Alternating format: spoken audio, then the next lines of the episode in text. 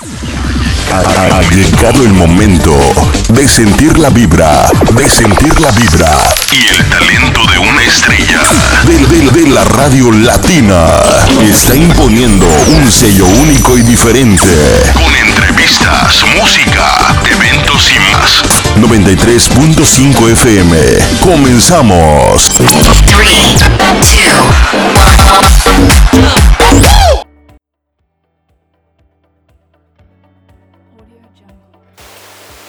Muy buenos días, gente de Radio Especial Otherloom. Son las 9 en punto y espero que se encuentren muy bien en casita. Mientras enfrentamos esta pandemia por el coronavirus, espero que todos sus familiares se encuentren muy bien. Solo tenemos que aguantar otro poco más para poder salir de esta cuarentena. Les recuerdo que nos pueden contactar a los números 55 69 26 98 y 55 69 26 80. Además, síganos en nuestras redes sociales en Facebook, arroba Especial y arroba Otherloom. Y en Twitter como Especial y arroba Otherloom. Ya saben que sus comentarios son muy importantes para nosotros, así que comuníquense con nosotros pronto. El día de hoy contamos con la presencia de algunas invitadas muy especiales. Ellas son Keren Jeremy Salinas Hernández, Karina Huerta Ramos, Sara Aurora Sánchez García y Anel Ulloa Rivera. Ellas son licenciadas en Educación Especial egresadas de la Escuela Normal de Especialización ubicada en Polanco. El día de hoy nos traen temas muy interesantes como cápsulas informativas y alguna que otra entrevista que hicieron a padres de niños con capacidades y aptitudes sobresalientes. Así que espero que les gusten estos temas y quédense con nosotros para aprender un poco más. Hola, mi nombre es Anel y en la nota del día de hoy les quiero hablar sobre Dafne Almazananaya, ella es la psicóloga titulada más joven del mundo, a los 13 años, y una de las universitarias más jóvenes de la historia. Esta mexicana estudió dos certificaciones profesionales en la Universidad de Harvard, una en educación diferenciada y otra en técnicas de aprendizaje significativo. Es licenciada en Psicología por el sistema del Instituto Tecnológico y de Estudios Superiores de Monterrey, recibió el Premio Mujer Tech 2016, el Premio Nacional de Psicología 2016, el Premio de la Juventud Ciudad de México 2018 y fue considerada como una de las 50 mujeres más poderosas de México por Forbes México. A los 17 años ingresó a la maestría en Mathematics for Teaching, con lo que se convirtió en estudiante más joven en un siglo en ingresar este posgrado en Harvard. El enfoque de esta maestría se especializa en técnicas y modelos para la enseñanza de esta ciencia exacta que permitirá desarrollar mejor el talento matemático en México. Daphne habla inglés y estudia francés, chino, mandarín y latín. Ha practicado natación, ballet clásico, gimnasia, patinaje artístico sobre hielo y en actualidad taekwondo y pintura al óleo. Colabora en enseñanza del idioma chino a niños del programa de potenciación intelectual, mismo donde ella previamente fue diagnosticada como niña superdotada por parte del Departamento de Psicología del CEDAT lugar donde, a partir de agosto del 2015, comenzó su participación a nivel profesional en la detección de nuevos casos de niños con sobredotación. Daphne Almazán describió que como profesor en el CEDAT ha planteado la necesidad que niños sobredotados sean atendidos por profesionistas de la mente y la conducta igualmente sobredotados, con la premisa que son quienes pueden atender y dar seguimiento a estos niños. El CEDAT parte de la convicción de que un niño con sobre capacidad, tiene el derecho a ser un estudiante de excelencia académica y lo único que requiere es la ayuda y orientación de especialistas. Así como la historia de Daphne, hay muchas sobre niños con aptitudes sobresalientes, que se han convertido en un orgullo nacional. Si después de escuchar la historia de Daphne te has quedado con la duda de quiénes son las personas con aptitudes sobresalientes, quédate y escucha el reportaje del invitado especial Keren. Niños genio, prodigios, superdotados, con capacidades y aptitudes sobresalientes, ¿cómo les podemos llamar? Bueno, pues en este reportaje te voy a decir el término usado actualmente en México, las características que estos niños tienen y algunas asociaciones civiles que se dedican a apoyarlos. Pero interactúa con nosotros con nuestro ya famoso hashtag yo conozco vía Twitter y los vamos a estar leyendo y compartiendo sus comentarios. Así es que empecemos. El término usado en México según la CEP es el siguiente. Se define como alumnas y alumnos con capacidades y aptitudes sobresalientes aquellos capaces de destacar significativamente del grupo social y educativo al que pertenecen y presentan características como altos niveles de desempeño en algunas áreas de su desarrollo, ya sea intelectual, psicomotriz, social, creativo o artístico pero también se caracterizan por su ritmo de aprendizaje, ya que aprenden un nuevo contenido rápidamente, tienen una gran capacidad de memoria y razonamiento. También presentan algunas características como aquellos alumnos que se aburren en clase, porque les está resultando lento o repetitivo lo que están aprendiendo y esto puede que les lleve a un fracaso escolar, la desmotivación, el bajo rendimiento o hasta la deserción. Por eso es importante darle atención a este tipo de alumnado. Te mencionaré tres asociaciones civiles que actualmente ayudan a este tipo de alumnado en México. La primera es Telegenio. Esta asociación ofrece tres distintas pruebas y tiene descuentos para personas de bajos recursos, además de que después realiza un acompañamiento con actividades extracurriculares. La segunda asociación es Caso. Esta ofrece capacitaciones para docentes, padres de familia y un acompañamiento para los niños. La tercera es la asociación SEDAT esta asociación no tiene apoyos económicos y trabaja bajo un modelo de colegio especializado para niños. En la descripción te dejaré las ligas para que tú puedas acceder a su página web y puedas informarte mucho más de estas. Cuéntanos, si conoces a alguien con estas características, seguramente la información de la que hablamos hoy le podrá ayudar. Compártela con ellos. Bienvenidos nuevamente a Radio Especial Oderlum. En esta sección les compartiremos la experiencia de Paloma, una niña con aptitudes sobresalientes y su familia respecto a cómo identificar una sobredotación de Paloma y cuáles son sus expectativas. Queremos agradecer el apoyo y colaboración de la maestra Judith Alvarado Torres, licenciada en Educación Primaria, licenciada en Educación Especial en el área de problemas de aprendizaje y que actualmente trabaja como asesor técnico en la Dirección de Educación Especial. Ella nos permitió compartir parte de esta entrevista. Por este motivo, le damos los créditos a ella y al Departamento de Educación Especial en colaboración con ACEP. Acompáñenos y conozcamos juntos a Paloma. Ah, hola, yo soy Paloma Daniel Jiménez Rubio, tengo 11 años, nací el 11 de agosto de 2006, voy en primero y ya voy a pasar a segundo de secundaria. ¿Cómo se dieron cuenta de que su hija es una niña con aptitudes sobresalientes?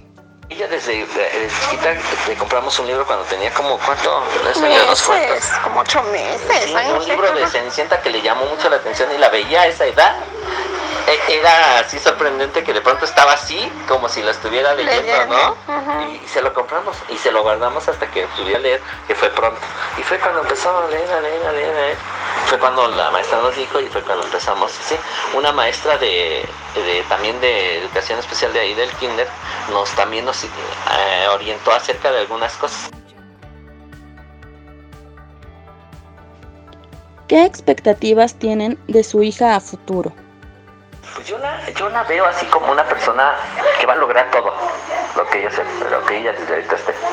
Que va a ser una empresaria, que va a ser una persona que va a desarrollar todo su potencial para dirigirlo a algo y obtener pues, a lo mejor un beneficio personal eh, de satisfacción económico, que, que, le va a gustar mucho viajar, que le va a gustar mucho hacer muchas cosas fuera de, de, su ámbito, de, su medio que a lo mejor de pronto la voy a ver en África o de pronto la voy a ver aquí en Ecatepec, ¿no? De pronto, pero que se va a desarrollar en todo y que le va a gustar lo mismo estar aquí que estar allá.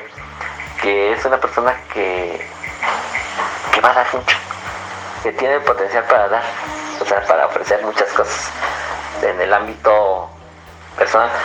Siento que la veo y, y la visualizo eh, una mujer plena, una mujer desarrollada en todo lo que va a hacer y con, la confianza de que lo que ha hecho es lo mejor para ella.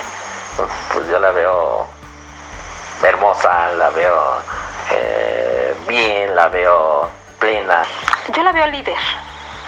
Yo la veo líder en cualquier ámbito, pero líder.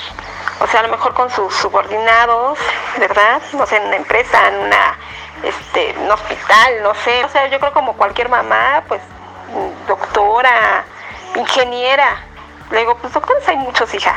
Este, una ingeniera, petroquímica. O sea, lo que más me gustaría ser, ser de genética, pero me gustaría ser así como el doctor House. Sería muy interesante porque ven enfermedades raras y así. Luego veo un programa los domingos que se llama Un de Stories, algo así, no es inglés, pero bueno, el chiste es que son como historias raras en, la, en los hospitales. Como un señor que le salió un líquido de la espalda, que se, es que se había clavado algo y se había como que reventado algo. Y eso es muy interesante, me gustaría hacer algo así.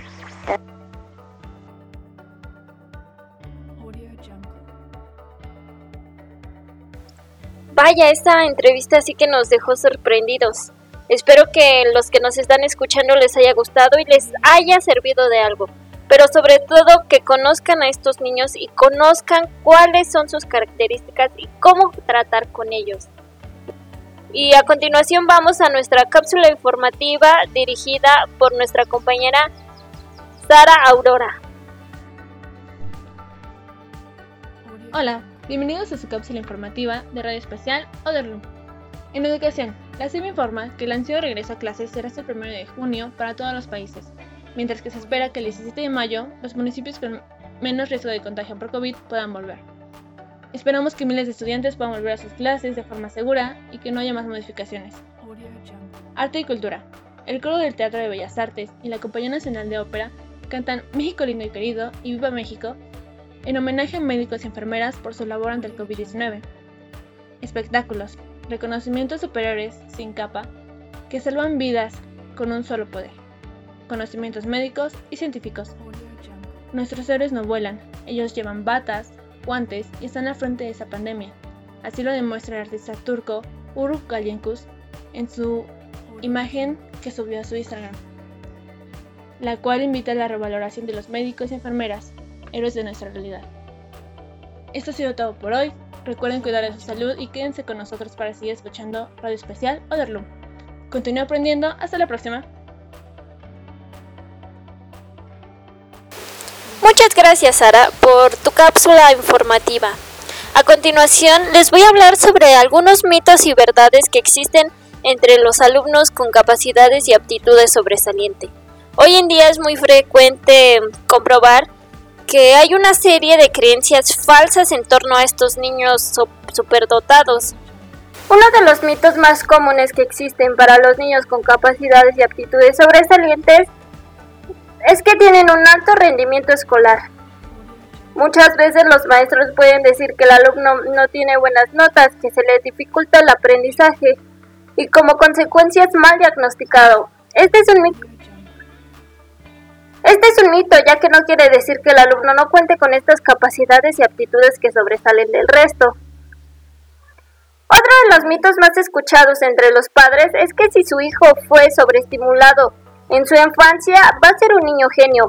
Este igual es un mito falso, ya que la sobredotación se adquiere de manera genética y no por la estimulación que se le dio al niño.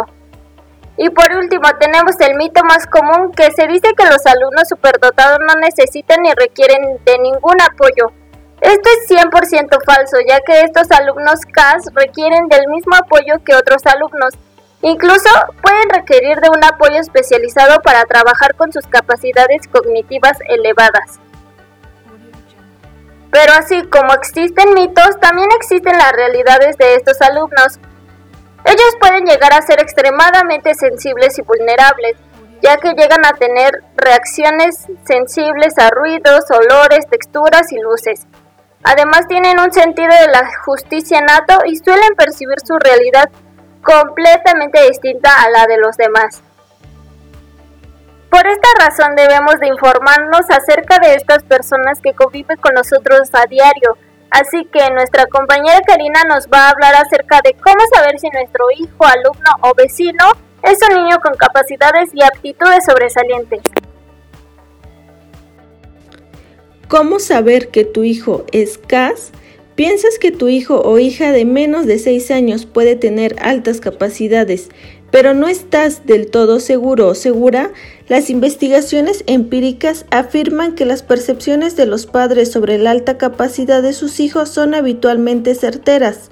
¿Has observado a los amigos de tu hijo o hija también escolarizados en educación infantil? En ocasiones parecen tan capaces como el tuyo, pero a veces notas que éste parece más inteligente. Por supuesto, prefieres no hacer comparaciones, pero son inevitables. Es así que la evaluación psicopedagógica resulta importante para evaluar las capacidades de tu hijo. Y en edades tempranas, entre los 3 y los 6 años, puede ser de mucha utilidad y facilitarte información muy significativa. Algunas buenas razones para evaluar las capacidades de tu hijo en educación infantil es que permite la identificación de capacidades y aptitudes. Los niños con altas capacidades evaluados a edades tempranas pueden beneficiarse de una escolarización más temprana en educación infantil. Con las puntuaciones de los diferentes instrumentos de evaluación se podrá confirmar tus sospechas o corregirlas adecuadamente. La evaluación te facilitará una información muy útil para conocer dónde está tu hijo o hija. Pero, ¿dónde puedo encontrar un profesional que me ayude? El primer paso es solicitar la evaluación del equipo de orientación del centro educativo de tu hijo. También puedes acudir a una consulta privada o puedes también dirigirte a la Asociación de Familias con Hijos de Alta Capacidad de tu comunidad y es importante que el profesional tenga formación de las capacidades y experiencias acerca de este tema. Y hasta aquí llegó el programa del día de hoy. Les doy las gracias a las licenciadas que nos pudieron acompañar el día de hoy. Espero les haya gustado en casita y no olviden seguirnos en nuestras redes sociales, ya que su opinión es muy importante para nosotros. Nos vemos en la próxima transmisión. Adiós.